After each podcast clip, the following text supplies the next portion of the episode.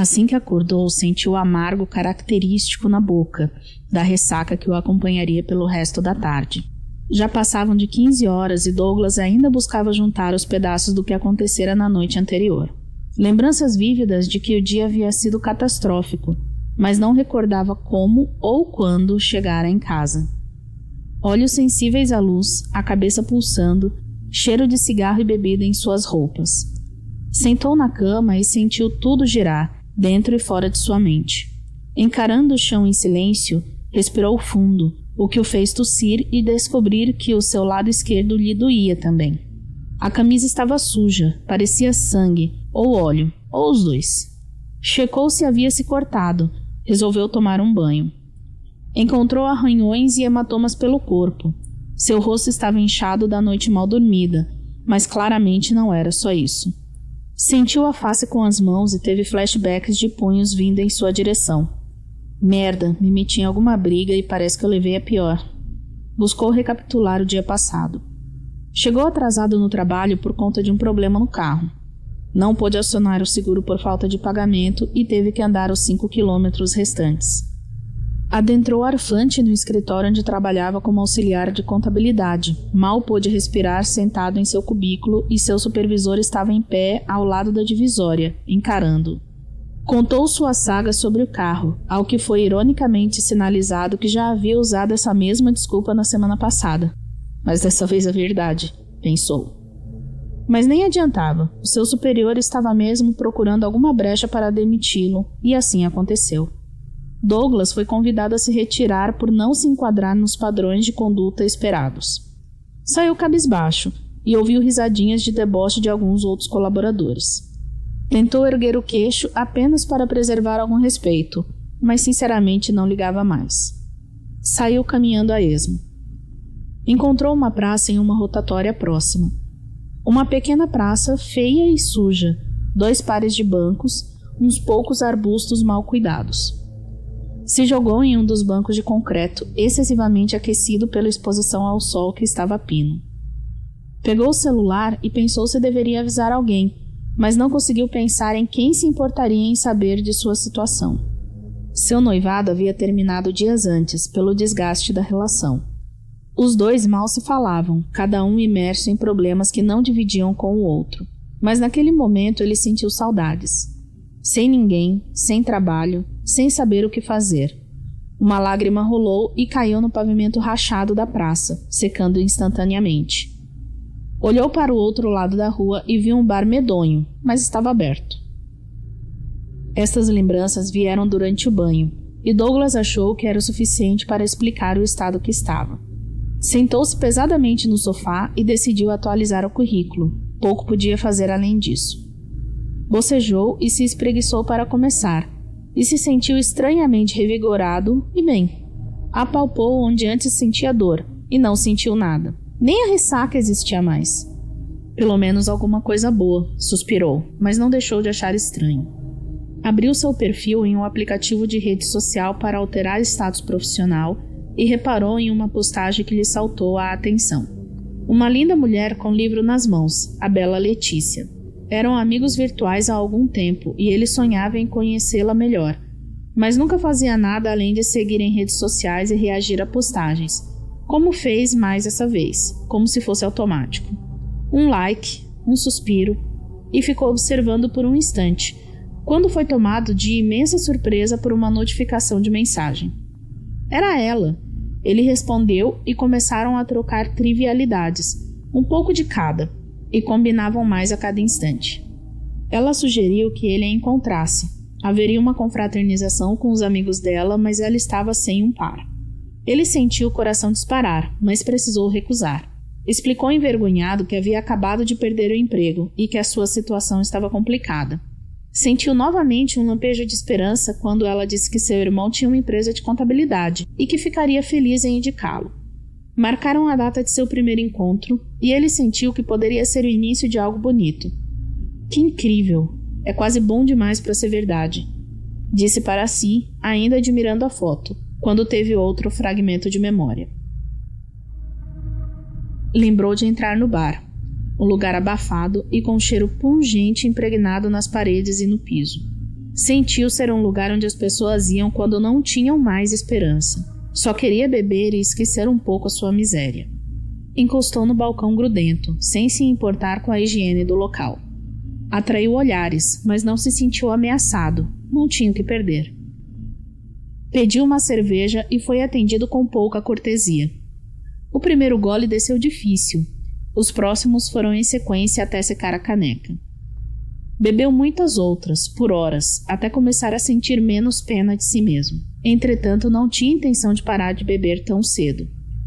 Em uma das idas ao banheiro imundo do bar, ao sair do banheiro, cruzou olhares com uma mulher. Ela parecia olhar em sua alma, ou seria o álcool atrapalhando seu julgamento? Voltou ao balcão para continuar sua cruzada etílica, mas seguiu observando aquela mulher misteriosa. Tanto observou que acabou incomodando seu namorado, um cara grande e de feições psicopáticas, que foi tirar satisfações. Nesse momento, o álcool falou mais alto que o desejo de autopreservação, e Douglas decidiu que seria uma boa ideia intimidar o valentão. A briga começou ali mesmo, mas foi terminar no meio da praça com Douglas cuspindo sangue e choramingando, encolhido no chão. Ouviu insultos e risadas se afastando e desejou ter alguma sorte na vida, mas estava sozinho, no meio da rotatória, sangrando e fraco. Em suas últimas forças, pensou que seria preciso para que algo bom acontecesse com ele. Daí em diante, as memórias ficaram desconexas mas ele lembrava de alguém indo ao seu encontro, falando com ele e lhe estendendo a mão. Duas semanas já haviam se passado e Douglas se sentia ótimo. Havia começado o um novo emprego num cargo melhor. O lugar era bacana e tinha benefícios como o seguro do carro, que agora estava coberto e não o deixaria mais a pé. Seu relacionamento com Letícia ia bem. Sentia-se mais saudável, aparentava até que havia perdido um pouco de barriga fez novos amigos, julgou estar em uma ótima fase. Certa noite estava em um karaokê com Letícia e amigos, curtindo um momento bastante agradável. Foi até o bar pedir algo para beber, e enquanto esperava, percebeu um homem muito bem vestido parado ao seu lado, o encarando. Que tal a vida, amigo Douglas? De vento em popa? perguntou com um sorriso farto e um olhar provocativo. Um, desculpe, eu te conheço? Não, não tô lembrando.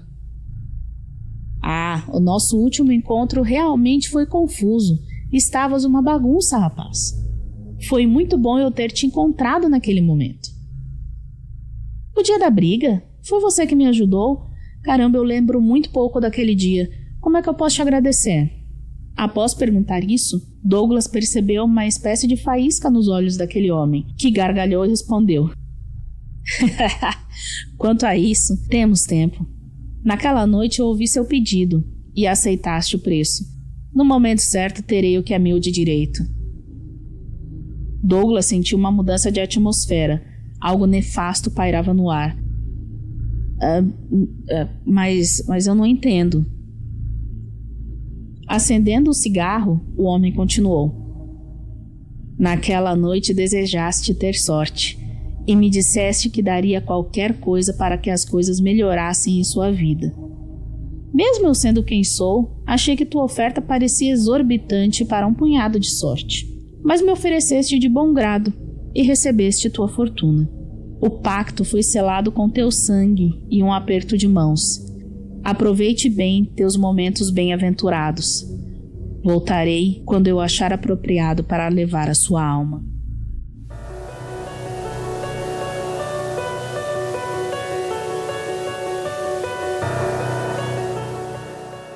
Olá!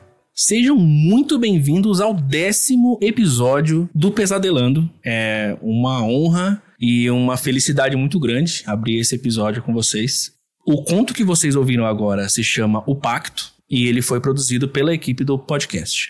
Eu sou o Jota e vejam hoje na tela quente Torpor Insólito. Eu sou a Bruna e vem tomar seu remedinho, Danny. Eu sou o Joseph e meus abraços são bons, tá? Eu sou a Valéria e eu não sei fazer conta de cabeça.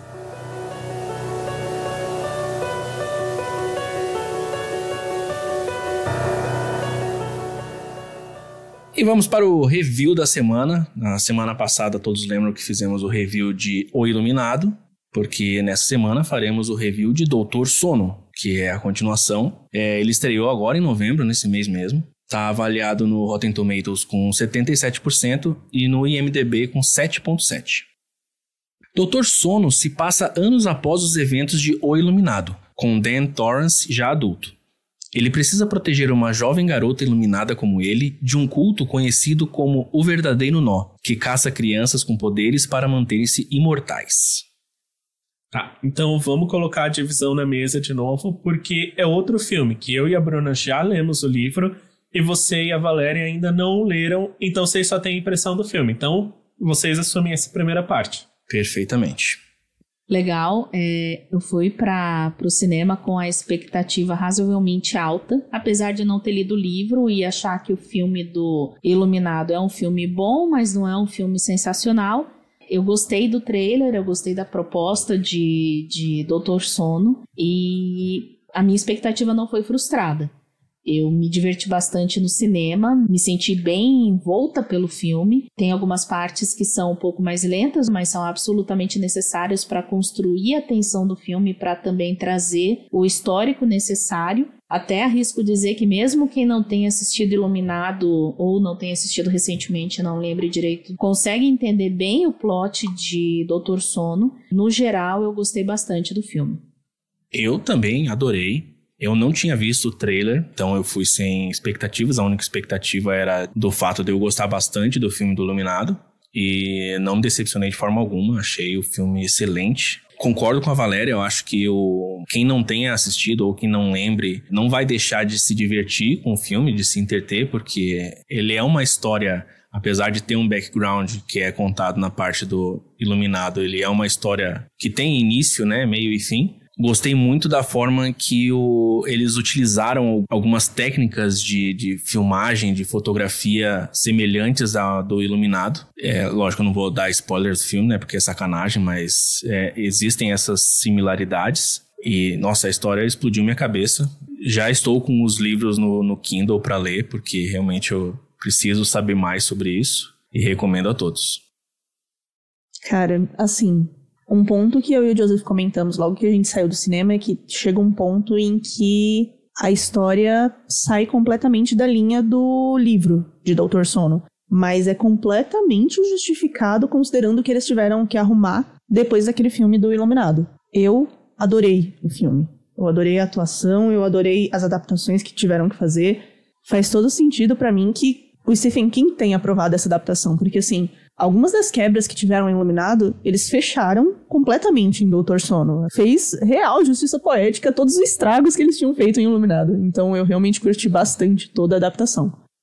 Ok. Do meu ponto de vista, uh, o filme é uma continuação para o Iluminado. Ele não é uma continuação ou algo tão ligado aos livros. Tem bastante coisa diferente dos livros, mas eles fecharam o filme de uma forma muito boa eles amarraram muito bem com o filme antigo do Iluminado e o desenvolvimento foi sensacional. Muita coisa eles tiveram que pular, tiveram que acelerar, porque o livro em si ele não é pequeno, ele conta a história de uma forma muito longa, então eles pularam pontos que não seriam tão necessários para o desenvolvimento de personagem, mas mantiveram muita coisa que seria primordial para a história.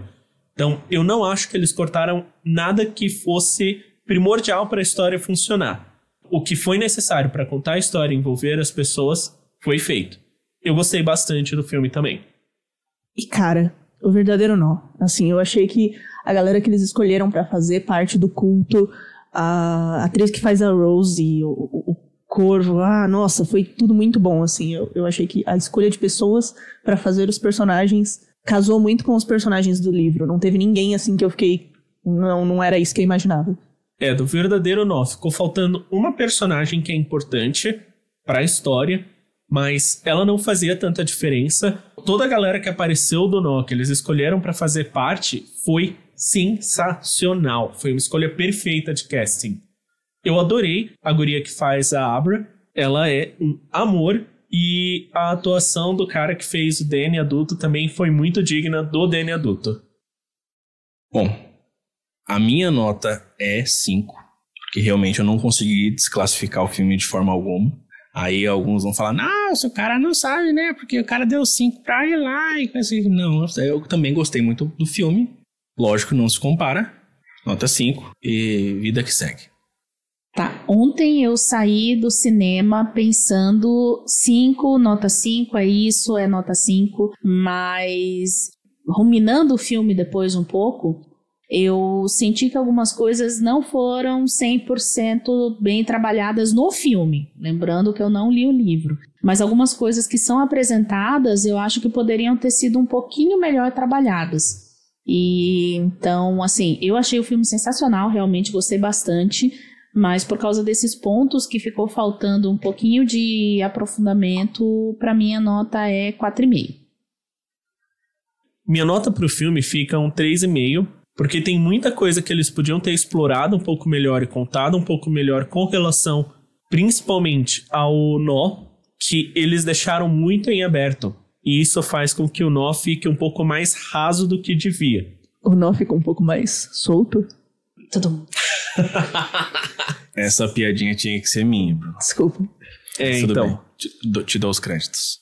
Mas em contrapeso, eu vou subir a nota que eu dei para O Iluminado por causa do encerramento de Doutor Sono de 1,5 para 2. A Bruna está duplamente chateada com isso. Primeiro que tu aumentou a nota de Iluminado. Segundo que tu não deu a nota boa para esse. É, então, tem alguns pontos aqui. O, o Iluminado e Doutor Sono, eu acho que são as minhas histórias favoritas do Stephen King. De longe, assim. Tem, tem vários pontos em que eu concordo que talvez não seja a melhor história do mundo, mas para mim também tem um ponto muito pessoal. Eu me, me identifico muito com alguns dos personagens. E, cara, tem um ponto em Doutor Sono, chegando no final, que comprou os cinco de mim muito fácil. Assim, uma, uma parte do fechamento ali que é cinco sem pensar duas vezes.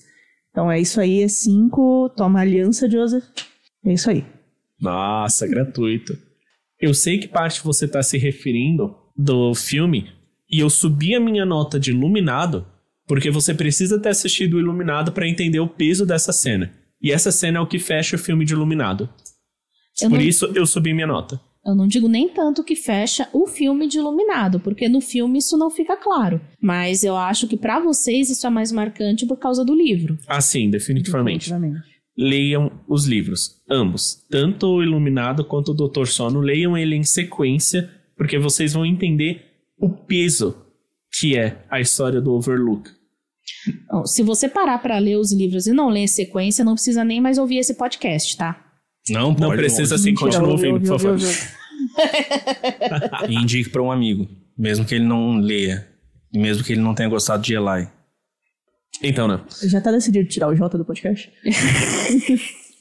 Pô, é engraçado que eu tô, eu tô vendo a- o teu sofrimento de ver alguém dar uma nota ruim pra um filme que tu gostou. Uhum. Tá é, mas vendo? porque lá é ruim de verdade, né?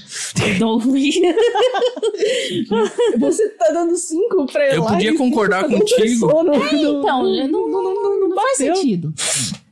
Tá, peraí. Dando 5 pra Doutor Sono, você adaptaria a nota de lá? Ou você segue com nota 5 pra lá? Você Eu realmente s- gostou tanto assim? Eu gostei, sim, tanto assim. Na verdade, parando pra pensar, se Doutor Sono terminasse como termina no livro, o J não dava 5. Vixe. Verdade, também acho que não. É, não dava 5 mesmo. Fiquei mais curioso pra ler o livro.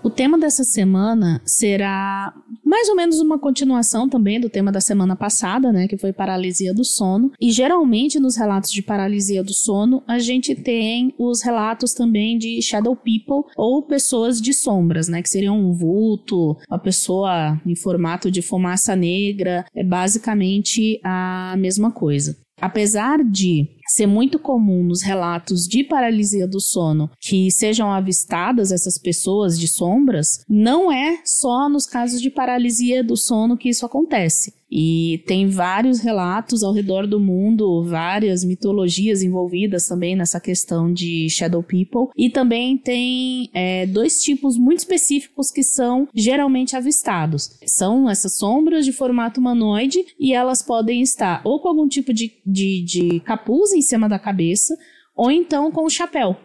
né, que também é conhecido lá, lá nos Estados Unidos, no, ao redor do mundo, como Hatman, é, que seria um homem de chapéu.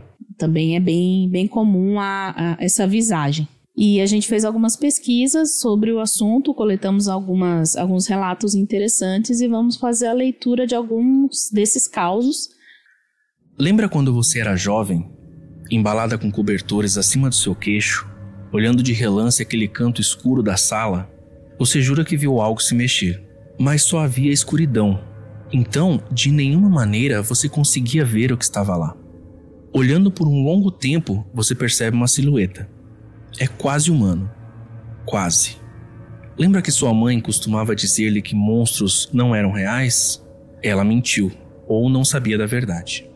Essas coisas escondidas na mais profunda escuridão são reais. Eles são perigosos, mas eles só atacam quando você sabe que eles estão vivos, que estão ali. Opa, talvez eu não devesse ter contado. Meu primeiro encontro com eles ocorreu quando eu tinha 3 ou 4 anos. Nós vivemos em um lugar alto, um apartamento com uma vista deslumbrante das montanhas e da cidade abaixo de nós.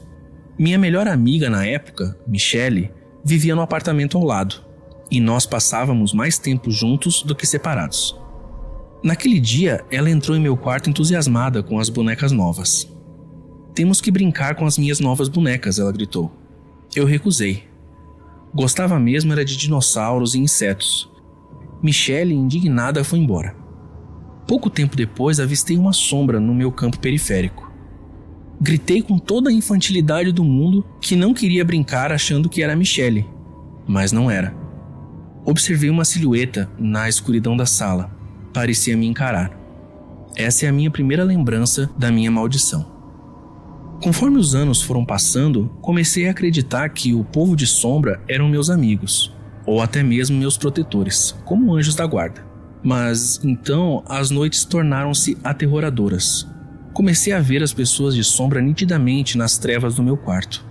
Um deles me arremessou longe quando resolvi partir para a briga. Outros, contudo, apenas andavam pelas trevas, de um canto escuro para o outro, sem muito propósito.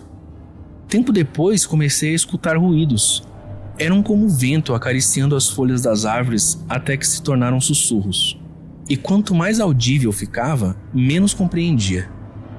Era uma língua que eu não conseguia entender, palavras que produziam sons incomuns, diferentes das nossas. E eles perceberam que eu escutava e cada vez mais eles surgiam e se amontoavam na escuridão aonde a luz não atingia.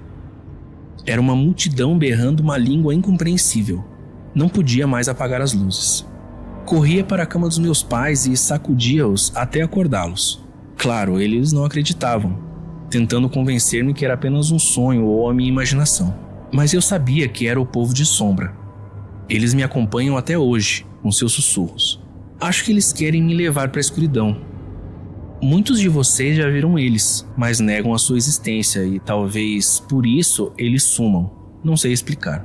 Talvez procurem por um tipo específico de pessoa. Nada é claro. Siga meu conselho, fique atento às sombras. Há muito mais nelas do que você imagina. Acredite, você nunca está sozinho. Ok, interessante.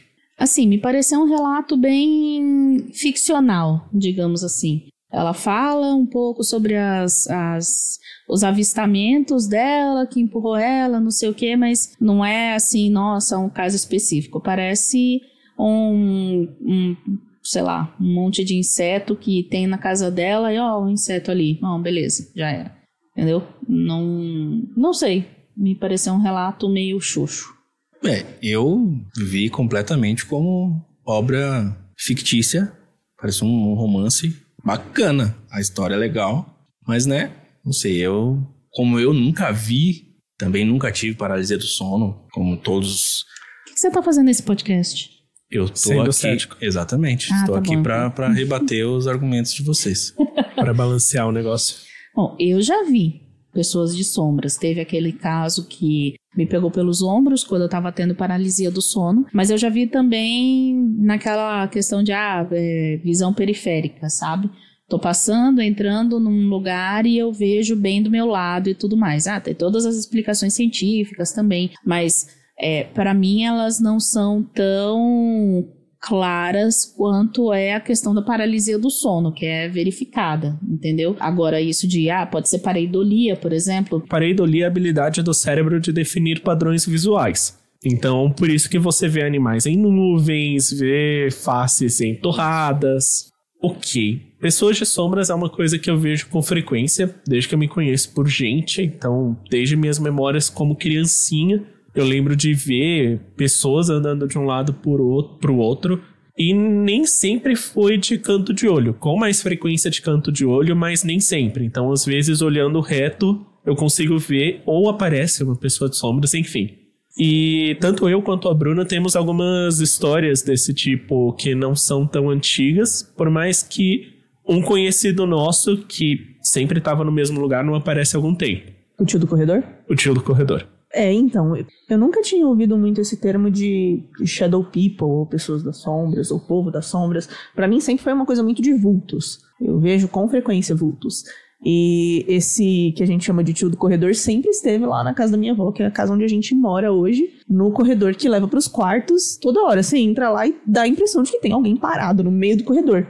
Hoje em dia não acontece tanto. Acontecia muito mais quando a gente morou lá em 2000 e 2009, 2010. 2010. Mas volta e meia ainda acontece. Então, não sei se era muito uma questão de como a iluminação era no, na casa naquela época, mas era bizarro e porque assim, não era só eu, não era só o Joseph, meu irmão via, minha mãe via, mas tem um histórico de vultos também, até na casa que eu morei antes, eu via com bastante frequência de assim, tá andando e do nada dava a impressão de que tinha alguém parado ou dava a impressão de que tinha alguém andando devagar. É muito daquele ponto de. Do caso que eu contei de ter visto um cara passando com um chapéu coco, meu pai ter visto também.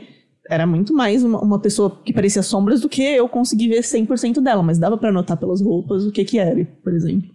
E se essa história de assombração não for tão bagunçada assim e tiver uma, um pessoal que agencia isso, tipo assim, ah, eu não posso ficar ali de graça, eu tenho que pagar um aluguel espiritual. E vai ver, o cara não conseguiu pagar mais e expulsaram o cara.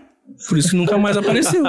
É, a última vez que eu vi o tio do corredor, ele tinha saído do corredor e entrado no nosso quarto. Eu tava passando na janela na frente do quarto, eu bati o olho, vi, eu, tá, e fui embora. Porque para mim tanto faz já. Eu já vejo essas coisas há tanto tempo. Ou talvez o cara tenha se cansado de ser chamado de tio do corredor e é, quis mudar de lugar. Mas chegou num nível assim que a gente, tipo, às vezes entrava no corredor pedindo licença. Licença, tio. Porque era bizarro, assim, todo mundo via. A casa de Teresina tem umas histórias mais pesadas no meu ponto com relação a isso. Porque no final do corredor onde tinham todos os quartos, você conseguia ver a luz de um poste que ficava em ângulo com a janela. Então era bem específico e você sempre via a luz daquele poste da rua. Show! Uma noite, eu subindo e não dava para ver a luz do poste. Eu, pera, será que tá apagado ou alguma coisa? Só que alguma coisa me deu a impressão que no meio da escuridão que tava no fim do corredor, que tinha a janela grande, show, não dava para ver nada. Até a porta do quarto da Valéria, aquele corredor tava com fundo totalmente escuro. Eu parei, acendi a luz, acendi, quando eu acendi a luz, eu fui lá ver se o poste estava aceso. Tava aceso. Eu só parei, ok, apaguei a luz do corredor, entrei no meu quarto, fechei a porta, tentei não pensar sobre isso.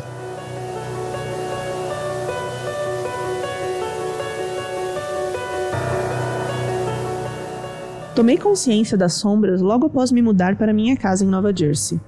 A parte que meus filhos usavam para brincar era no porão, e eles constantemente reclamavam que haviam sombras lá embaixo. Meu caçula também disse que alguns pairavam perto do teto. Nos últimos anos, instalei minha oficina no porão e via as sombras com certa frequência. Chegou a um ponto onde eu tentei falar com eles usando a minha mente, não que eles respondessem de volta. Eles eram sombras esfumaçadas. Ficavam o tempo todo no porão, principalmente nos cantos das paredes, onde é mais escuro. Ocasionalmente aparecem no primeiro andar, na cozinha, perto da porta dos fundos, por onde a escuridão também se alastra. Tornou-se natural a convivência com esses seres. Mesmo quando não conseguimos vê-los, sabíamos que estavam presentes. Alguns deles eram como presenças malignas, ficávamos mal quando eles apareciam e pareciam nos encarar. Outros eram neutros, pareciam apenas vagar pela escuridão, sem saber o que faziam. Poucos anos depois, nos mudamos.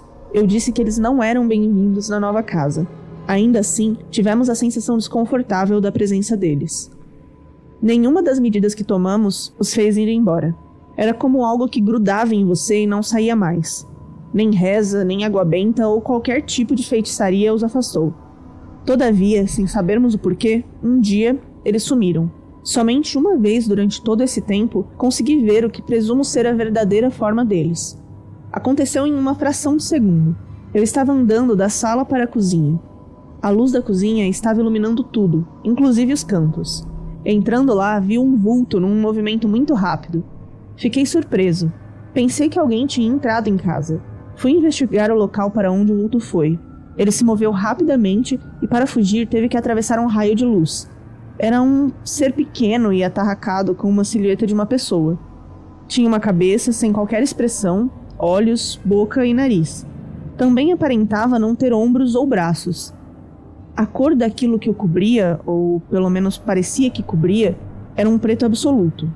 Desapareceu muito rápido na primeira fresta escura que encontrou. Semanas após o encontro, nossa casa pegou fogo. Mesmo nas ruínas, era possível sentir a presença deles, aquela sensação ruim que continuavam emanando. Caraca, tio, a casa dele pegou fogo. É, esse relato tava parecendo bem realista até o final, eu não sei. Eu sinceramente não sei o que pensar de relatos de pessoas que viram essas criaturinhas que parecem gnomos. Eu acho estranho. Mas eu, pessoalmente, nunca tive uma experiência de ver uma, entre aspas, forma verdadeira de uma dessa, desses vultos. E também, sempre que eu vejo um vulto mais detalhado, geralmente é uma pessoa relativamente normal. Não dá para ver muitos detalhes, mas dá para discernir o que a pessoa tá vestindo, enfim. Eu achei curioso o ponto de as crianças verem primeiro e depois ele ir passar o tempo no porão e também continuar vendo. Eu achei isso, tipo, ok, tinha realmente alguma coisa lá, ou realmente tinha alguma coisa que dava a impressão de que tinham vultos lá.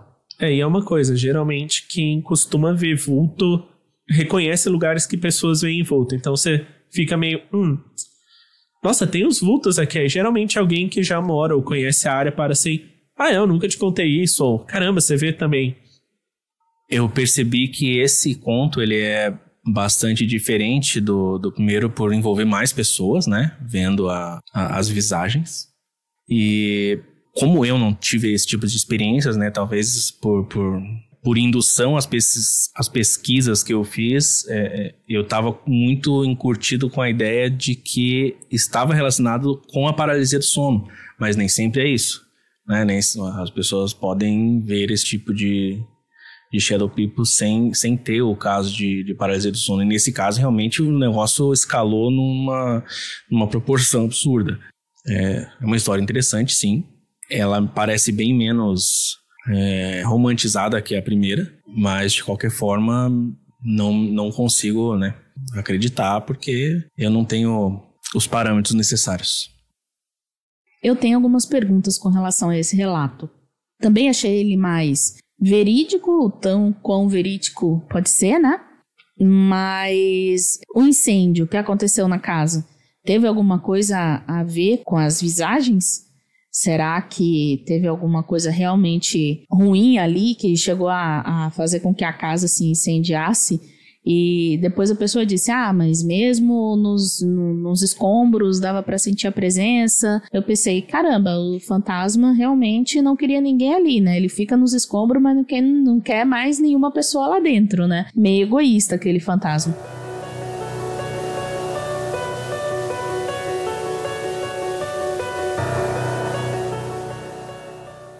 Divido com vocês a história mais aterrorizante que presenciei ao longo da minha vida. Quando era menor, tinha uns 14 anos, estava na escola, tendo um dia muito chato. Lembro que era uma sexta-feira. A primeira aula começou péssima. O professor se asentou por motivo de doença. As aulas posteriores eram destinadas para o treino de tênis, só que eu não estava afim de jogar. Fiquei na biblioteca e não fiz nada o tempo todo. Entediado, resolvi dar uma volta pela escola. Ela era bem grande, havia sido fundada há mais de 130 anos. Meus pais e avós estudaram lá. No meu caminho, me deparei com uma sala que estava sempre trancada desde que vim estudar ali. Ninguém falava nada sobre aquela sala. Era a única com uma porta totalmente diferente das demais, muito velha por sinal. Lembro-me que quando perguntei ao meu professor de matemática o que guardavam dentro da sala, ele respondeu rispidamente: Você deveria se preocupar mais com suas notas e menos com aquela sala. Pela primeira vez estava entreaberta. O esfregão do faxineiro estava o vão, impedindo a porta de bater. Não podia perder essa oportunidade. Curioso, entrei. Aparentemente não havia nada demais, tirando o cheiro de mofo e a poeira na mobília antiguíssima. Passeava pelo reino dos ácaros encantado e desconfiado com a estranheza daquela sala. Pelo raio de luz que atravessava as aberturas das cortinas mal colocadas, pude observar que tinha algo errado com a última carteira da fileira central. Tinha algo escrito nela que não era visível por causa da penumbra. Ao me aproximar, consegui ler uma mensagem entalhada na madeira que dizia: As sombras observam.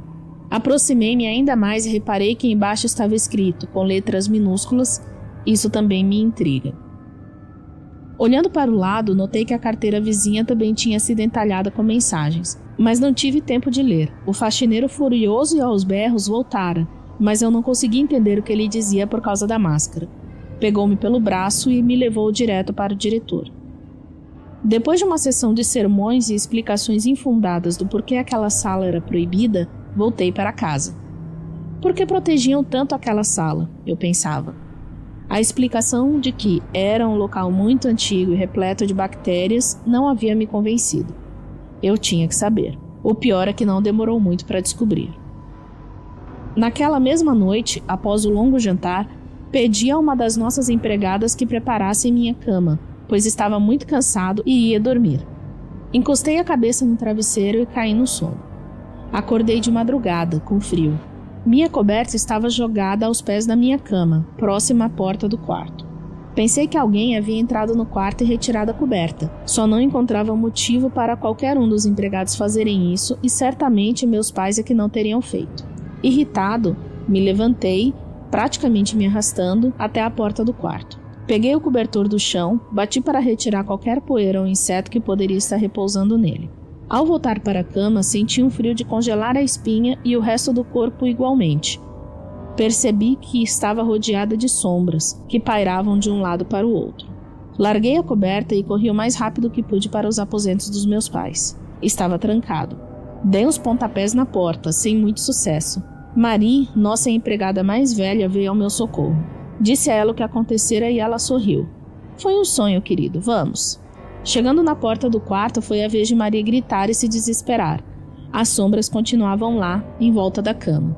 Todo mundo acordou, acenderam as luzes e não havia mais nada. Meus pais, muito céticos, deram também seus sermões e perguntaram o que eu andara lendo. Maria disse que também viu e eles disseram para não encorajar as bobagens do menino. Passei a dormir com o abajur aceso, mesmo assim com certa insegurança. Maria não resistiu por muito tempo e pediu demissão, indo morar com uma de suas irmãs. Anos mais tarde, com 17 anos, soube do porquê que a sala tinha sido lacrada. Tanto as crianças como os professores que lecionavam naquela classe passaram a ter o que classificavam como alucinações, e o diretor da época mandou trancar a sala porque imaginou que houvesse algum vazamento de gás ou a presença de algum produto químico alucinógeno no ambiente. Temendo perder alunos, manteve segredo. Obviamente, todos desconfiavam e, no fim, a maioria sabia do que ocorrera e ficava em silêncio temendo perder o emprego. Uma vez por mês, o faxineiro abria a sala e limpava. Foi a partir desse acontecimento que comecei a me interessar pelo sobrenatural. Mesmo sabendo que não fui o único a ver essas coisas, ainda é difícil compartilhar isso com outras pessoas. Tentei investigar para descobrir alguém que havia estudado naquela classe em época dos eventos sombrios, mas não obtive sucesso. Espero que mais vítimas se manifestem para que um dia esses eventos possam se tornar públicos. Antes de qualquer coisa, eu gostaria de fazer uma observação muito importante. Burguês safado. O moleque. Quantas empregadas ele tinha em casa? Empregadas. Já é demais ter uma, empregadas. E ele ainda se mete aí pra porta do quarto dos pais de madrugada e dá pontapé na porta para tentar abrir, velho. Reino dos Acros. Eu, é tudo que eu consigo lembrar, mentira. Eu achei curioso porque teve uma escola em que eu estudei no ensino fundamental, em que eu lembro de ver uns vultos, e tinha esse negócio na escola de pessoas que vinham vultos andando pela escola. Então foi curioso alguém falar de, um, de acontecimentos em escola, mas eu fiquei tão vidrada no reino dos ácaros e eles são burguês safado e ficar pedindo pra empregada arrumar a cama dele pra ele poder dormir. Que eu até esqueci das sombras. Do que, que é esse episódio mesmo? Eu também fiquei meio chocada com isso. Eu acho que eu vou precisar começar um podcast só para falar de burguês safado, porque essa foi demais. Coisa interessante, só respondendo uma coisa da Bruna. Até hoje, no prédio da escola que a Bruna estudou, vira e mexe eu passo na frente, o prédio tá abandonado por hora. Eu vejo o movimento no prédio e fico tipo, ok, segue a vida. Pessoas ou sombras? Sombras ou, ou pessoas? Não dá pra dizer, como o prédio tá fechado, ele não parece ter sido invadido, mas nunca se sabe se encontraram uma forma de chegar dentro do prédio. Não quero saber se são pessoas. Se forem sombras, ok, são sombras, estão lá. Se forem pessoas, não. É, então, nesse caso, eu tenho muito mais medo das pessoas do que das sombras. Nossa, de longe. É, uma coisa sobre o relato em si. A quantidade de vezes que a criatura citou sobre germes e poeira. Meu Deus do céu, burguês safado. a gente tá achando mil e um motivos para chamar o moleque de burguês safado. Nossa, imagina o nível de limpeza que deve ser a casa dessa pessoa para ele ter várias empregadas para manter a casa limpa. Porque caiu o cobertor no chão, ah, deve ter inseto.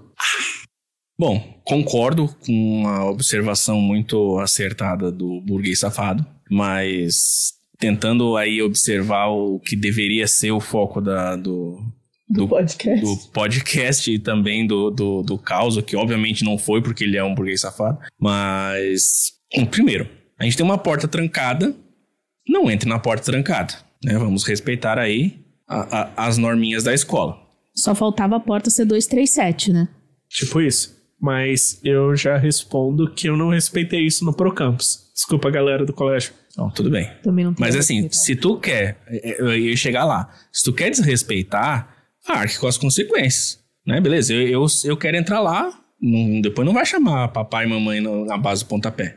Se resolve com o que acontece. Segundo, é uma sala antiga e quem estudava lá tinha casos de alucinação e tudo mais. Existem aí estudos de, de que os compostos químicos usados em tinta de parede, como o chumbo, por exemplo, deixavam as pessoas meio, meio zureta porque não poderia ser isso. No caso do moleque, lá ele não ficou tanto tempo exposto, mas o reino dos ácaros já tinha processado aquilo ali e ele né, deu, deu uma aspirada. E também, por que não falar, me também pareceu bastante romantizado o, o conto e eu não consegui acreditar porque é um burguês safado.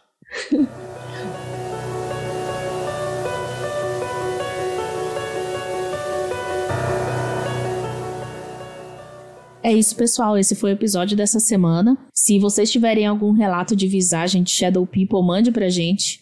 Eu tô bem curiosa para saber se alguém já viu, porque assim, você vê Shadow People é algo razoavelmente comum até, né? Então, se vocês já viram, conta pra gente. Então vamos aqui alguns agradecimentos. Queria agradecer a nossa ouvinte, Raquel Matos, e ela fez uma observação muito fofa sobre o conto que a gente leu no episódio anterior. Ela disse que conseguiu imaginar como se fosse um filme e ficamos muito, muito orgulhosos disso. Muito obrigado pela, pela, pelo carinho. Eu queria agradecer também o nosso ouvinte, Pensador Louco, que indicou a gente numa thread e falou super bem e tudo mais. Assim, fala alto no coração, gente. De verdade, muito obrigada.